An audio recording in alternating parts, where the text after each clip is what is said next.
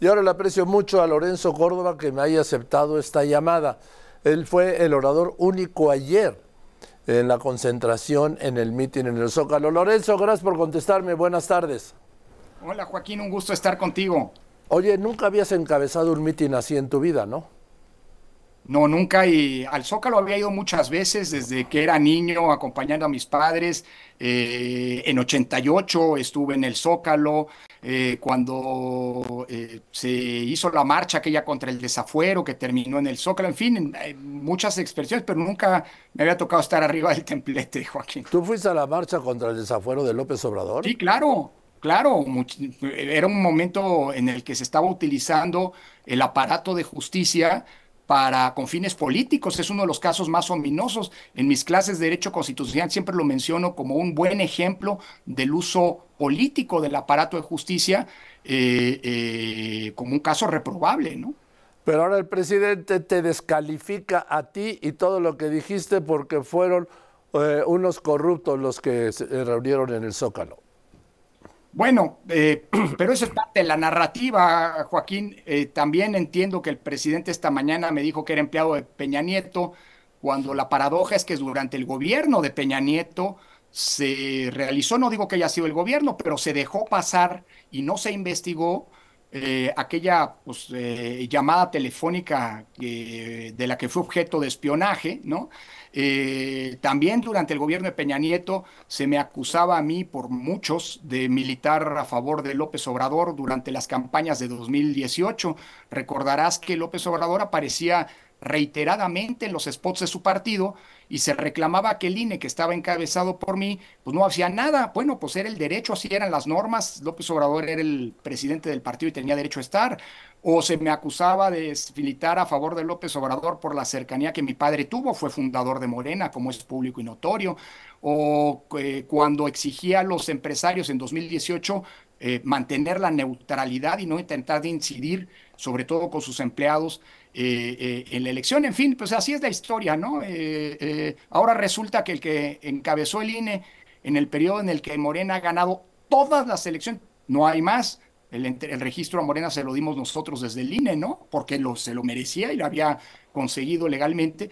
Pues que el, que el órgano que organizó todas las elecciones que ha ganado Morena pues es el autor de fraudes. Pero bueno, esas es las mentiras, parte de las mentiras y del discurso oficial que busca dividir al mundo entre los que están con el gobierno y los que están en contra. Y por supuesto, los primeros son los buenos y los segundos son los malos, corruptos, enviados del mal y lo que tú quieras, ¿no? Porque me llamó la, bueno, no me llamó la atención, pero me fijé, ya no me llama la atención muchas cosas.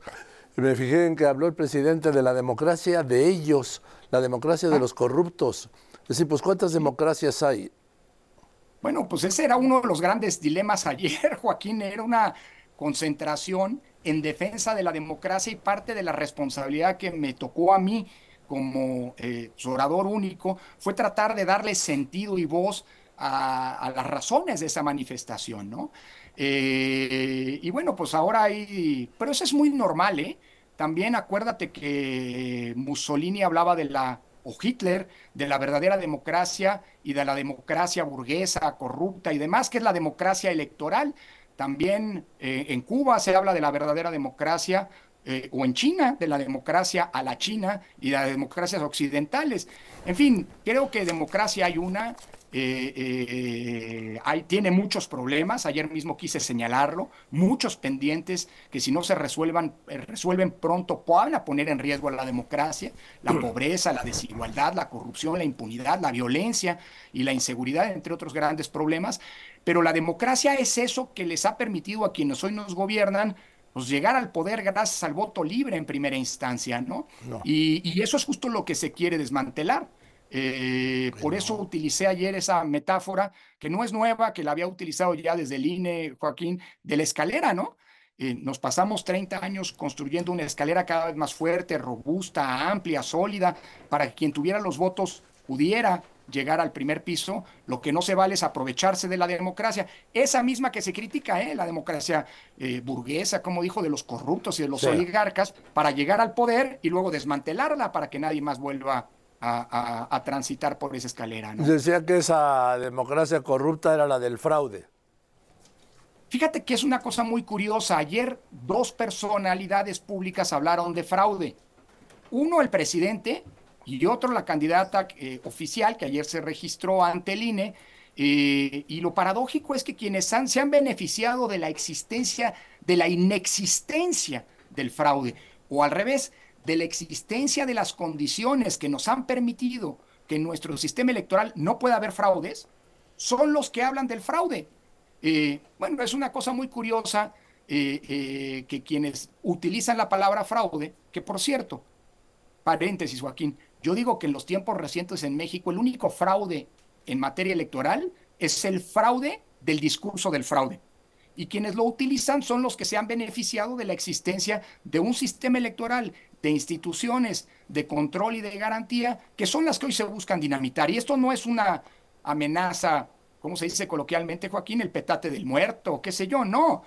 Esto es un hecho concreto. Allí están las iniciativas que presentó el presidente López Obrador y que lamentablemente una candidata ya hizo como propias, como parte de su agenda de campaña, que son claras y, abiertamente un, una, una, un intento de retroceso democrático y de desmantelamiento de la democracia tal como la conocemos. ¿no?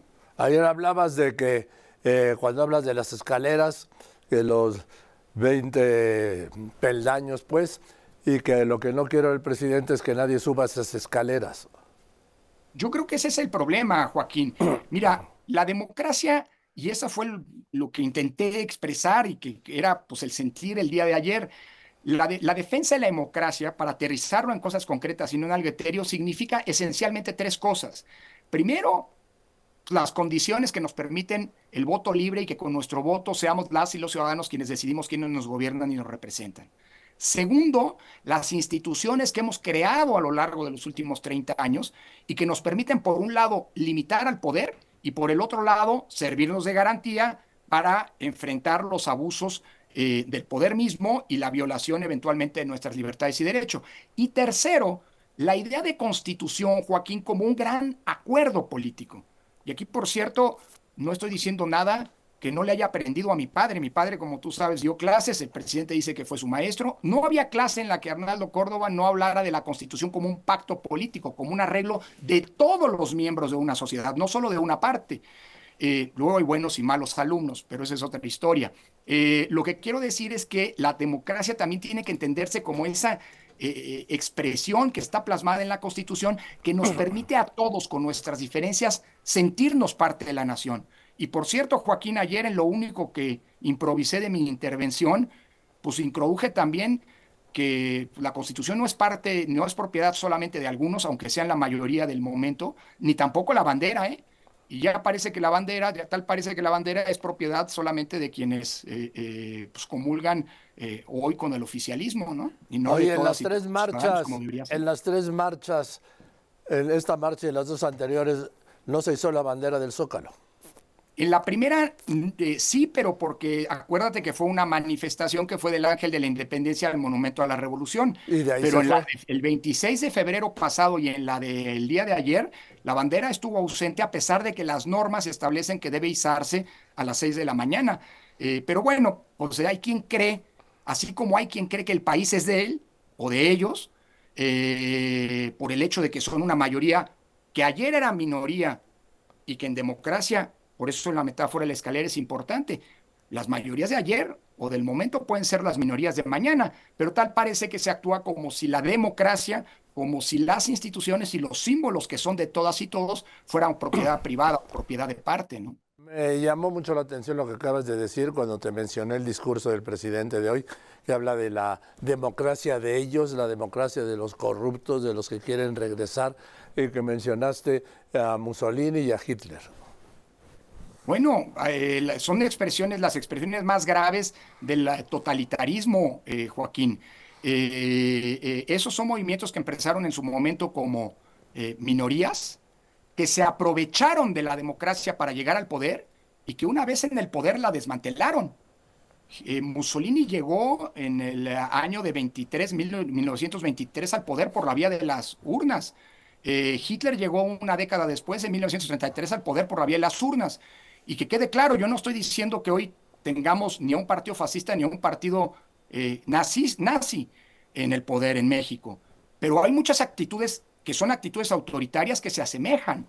Entre otras, esa que divide al mundo entre buenos y malos, entre los que están conmigo y los que están en mi contra, entre los amigos o los que forman parte del pueblo y sus enemigos. Ese es el discurso de un autor que yo trabajé mucho, Joaquín, parte de mi tesis de doctorado es eso, que se llamaba Carl Schmitt, y que ni más ni menos, el que concibió la política como la confrontación entre amigo y enemigo, y ni más ni menos acabó siendo el eh, eh, ideólogo del nazismo. ¿eh? Entonces, las similitudes, pues ahí están.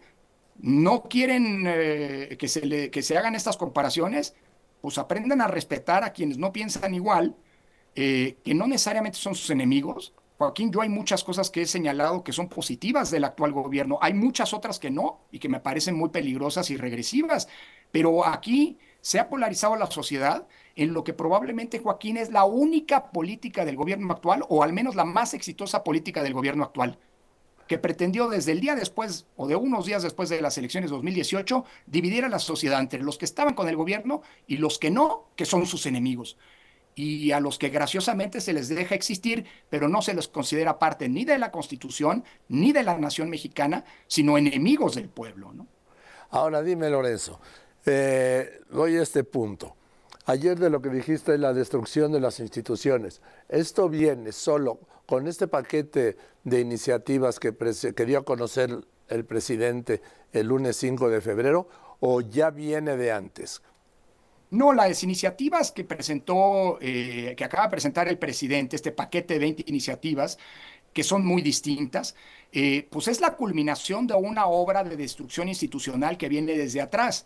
Eh, por cierto, en lo electoral no se hace otra cosa sino reiterar lo que ya se intentó con el plan A, que fracasó, como recordarás. El intento de desaparecer al INE, crear un órgano de elecciones y consulta en donde sus consejeras y consejeros fueran electos popularmente se está repitiendo lo mismo que ya se planteó hace un año y medio, casi dos años.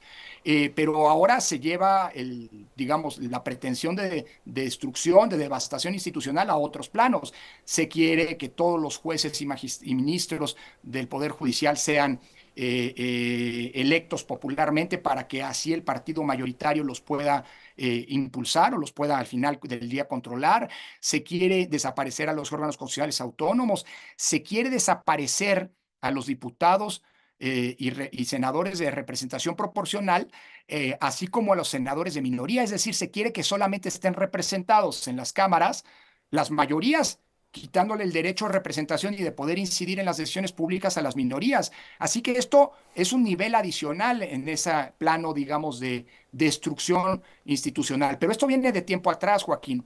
Ayer mismo en la intervención lo mencioné, eh, a los órganos del control del poder, entiéndase poder judicial o los constitucionales autónomos, se les ha atacado en cinco grandes planos. Primero, su, su descalificación pública cotidiana que si trabajan para las oligarquías, que si trabajan en contra del pueblo, que si cuestan mucho, etc. Segundo, el hostigamiento en contra de los titulares de esos órganos. Se han paseado ataúdes con nombres de los titulares de los órganos, con sus fotos, se han eh, presentado denuncias penales, se han interpuesto juicios políticos, eh, se les ha amenazado con ir a visitarlos en sus domicilios, etc.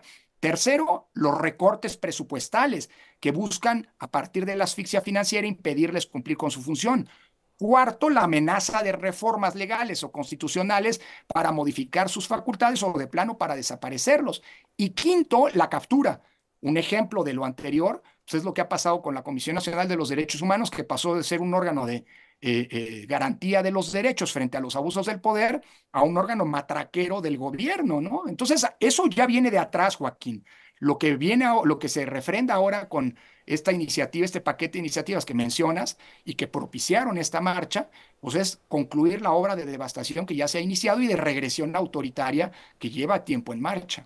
¿Tú consideras que de construirse, como dice en el segundo piso de la cuarta transformación, se consolidaría esta demolición?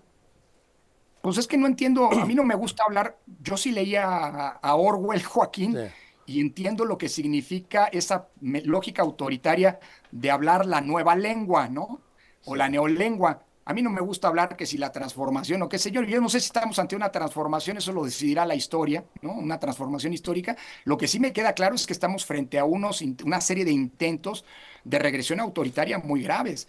Mira, si el futuro gobierno, el que sea, ¿eh? si es de la oposición o, es la continuidad del gobierno de Morena, se plantea políticas como eh, seguir fortaleciendo el salario mínimo, bienvenidos, hay que aplaudirlas. Pero si esto que se dice en este nuevo lenguaje político que se nos quiere imponer, eh, eh, que el segundo piso de la transformación y no sé cuántas cosas, significa desaparecer definitivamente a los órganos de control, que el INE se convierta o que el órgano electoral se convierta en un apéndice de los intereses del partido gobernante. ¿Por qué? Pues porque sus consejeros son electos y en México nadie va a poder elegir a nadie si no es con los respaldos de las estructuras políticas y la más importante son las estructuras electorales hoy de Morena. Por cierto, el presidente está planteando volver a la época Joaquín, de ahí venimos, lo recordarás, en la que los que serían electos en buena medida serían propuestos casi la mitad por el, por el presidente de la República.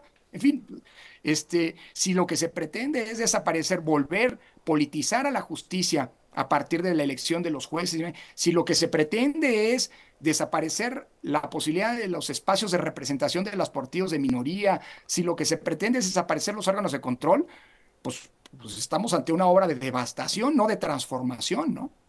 Eh, pues Lorenzo, te aprecio mucho que me hayas contestado esta tarde y te mando un saludo. También te mando un abrazo de vuelta, Joaquín. Gracias por el espacio. Eso muy bien, Lorenzo Córdoba, el orador de ayer.